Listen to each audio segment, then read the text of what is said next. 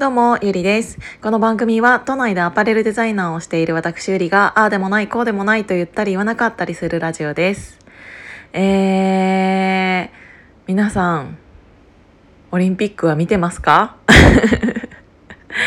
あのね、昨日金メダル取ったじゃない？大橋選手。もう、そのニュースを見ていたら感動しちゃって、あの、気づけば手に、携帯を持ち今このヒマラヤを撮っているんだけど あの本当にね私お恥ずかしながら今回のオリンピックぶっちゃけ無関心だったんですよ。あのー自国でやるっていううーんイメージっていうのが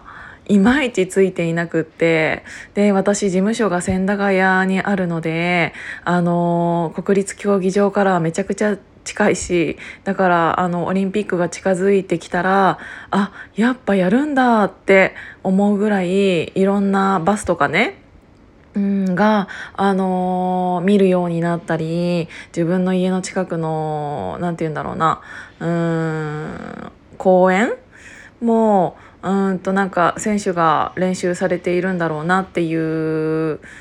ような雰囲気も感じつつすごく身近にそれがあるはずなのになんか無関心だったの。でやるっていうことに対してあのそうなんだやるんだとしか思ってなくってだからあのそういう一人一人の選手のあの名前ももちろん知らないし誰が出るかも知らないしどの競技があるかもぶっちゃけ知らないぐらい本当に無関心だったの。で今日私そもそもテレビのテレビもつけないからさってなるとあの携帯から流れるニュースしかやっていなくってで私の携帯はもうあのーていうの AI が いろんな私の性格とか興味あることを勝手になんかもうピックアップしてくれるかくれちゃうから今まで私がオリンピックに興味がないということをもう踏んだんだろうね もうオリンピックのニュースなんか一切流さないのよ私の携帯がね。で今日久しぶりにテレビをつけてニュースを見たらなんかその昨日のねオリンピックの水泳の様子が流れていてもうなんかそれを見たらねすごい感動しちゃったの。なんかさ名前も知らないよあの名前も知らなかったよ。でその人のその人がどれだけどういううん練習をしていってたかももちろん知らなかったしなんだけどあの 400m を泳いでいるっていうたった数分間をなんか見せられたらなんか本当に命がけというかこの日のためにずっとやってきたんだなっていうのがすごい分かってでなんかなんて言うんだろう。うんなんか私水泳なんてそんなにあの自分自身も知らないし得意でもないしっていうのにもかかわらずでその泳ぎを見たからどうとかっていうのも分かんないのよ泳ぎがうまいとか下手とかも分かんないしなのに伝わってくるこの本気感というか何なんだろうこれって思ったの。でその最初はこのコロナでねこんなに、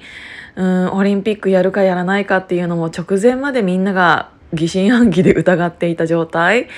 であのそれってぶっちゃけ選手もそうだったと思うわけ。なんだけどやるっていうことを前提にやるっていうことを信じて本当は去年やるはずだったのにそれが今年やるってなってその1年間1年間ってめちゃくちゃ長いじゃん。1年を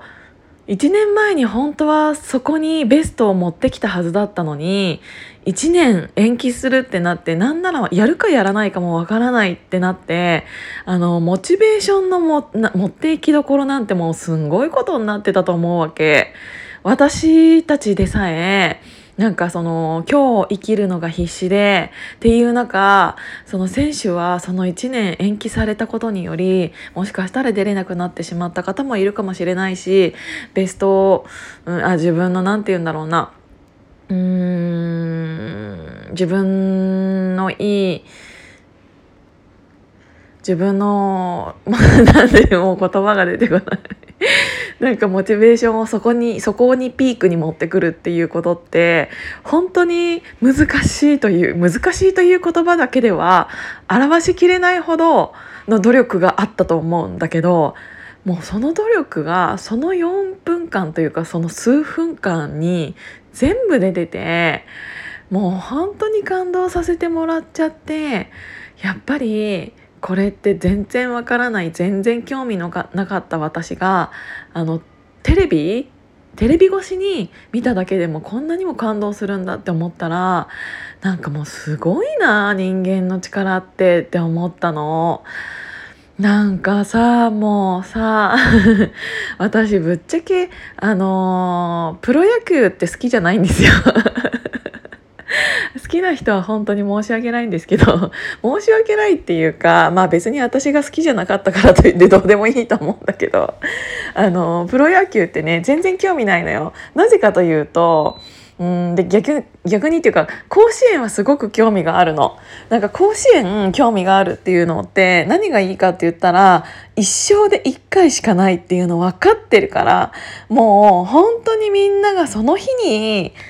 向けてその日のためにあの頑張ってきたっていうのが分かるからこそでそこでさ甲子園で勝つか負けるかによって自分のさ今後の未来が結構大きく変わったりもするじゃない。っていうたったたその甲子園っていうその日のためだけに頑張ってきたからこそ負けられない戦いっていうのがあるからもう本当に一生懸命なんだなっていうのが画面越しにも伝わってくるわけ。やっぱりなんかさそれがうん、プロ野球ってなるとプロっていう言葉がついてしまっている通り仕事になっちゃうんだよね。で仕事になっちゃうと別に今回負けようが次があるじゃんっていう気持ちには絶対少なからずなっちゃうと思ってんの。だからこそなんか感動が薄れてしまってでそれでお金をもらっているっていうそれが職業ってなってしまうとやっぱりちょっとどうしても見方が変わってしまってプロ野球で感動っていうのができないんだよねなんかわざわざしようと思っているわけではないんだけどねだからこそあのその1回にかける人の強さというかうーんなんか気持ちっていうものがすごい伝わってきてなんかあのオリンピックやる前まではあやっぱりやるんですか？みたいな感じだったんだけどいざうん、こんなにも無関心だった私がたった一つのその水泳の数分間を見る見ただけでこんな気持ちにさせてもらえるってなんかオリンピック今回やってみやってもらってよかったなってすごいもう思っちゃった。なんかこんなにもあのー、みんながていうか日本中どころか世界中の人々がこれを見て感動できるものってオリンピック以外にないなって思ったんだよね。なんかあのいろんな政府のいろんなオリンピック協会のいろんななんかいざこざとかなんかもいろんな汚いものとかは見せられてきたけどそれって選手からしたら、ま、全く関係のない話だしやっぱりのなんかスポーツってうんなんか平等であの努力した人だだけが勝てるっていうもうあそこに出ている人全員が自分より努力してるのは分かってはいるんだけどそれでもその中の1位を決めるってもうすごいなって思ったらもうすごいなんか今回日本でこのオリンピックをこのコロナ禍でやるっていう決断を下した方々には本当にお礼が言いたいぐらい。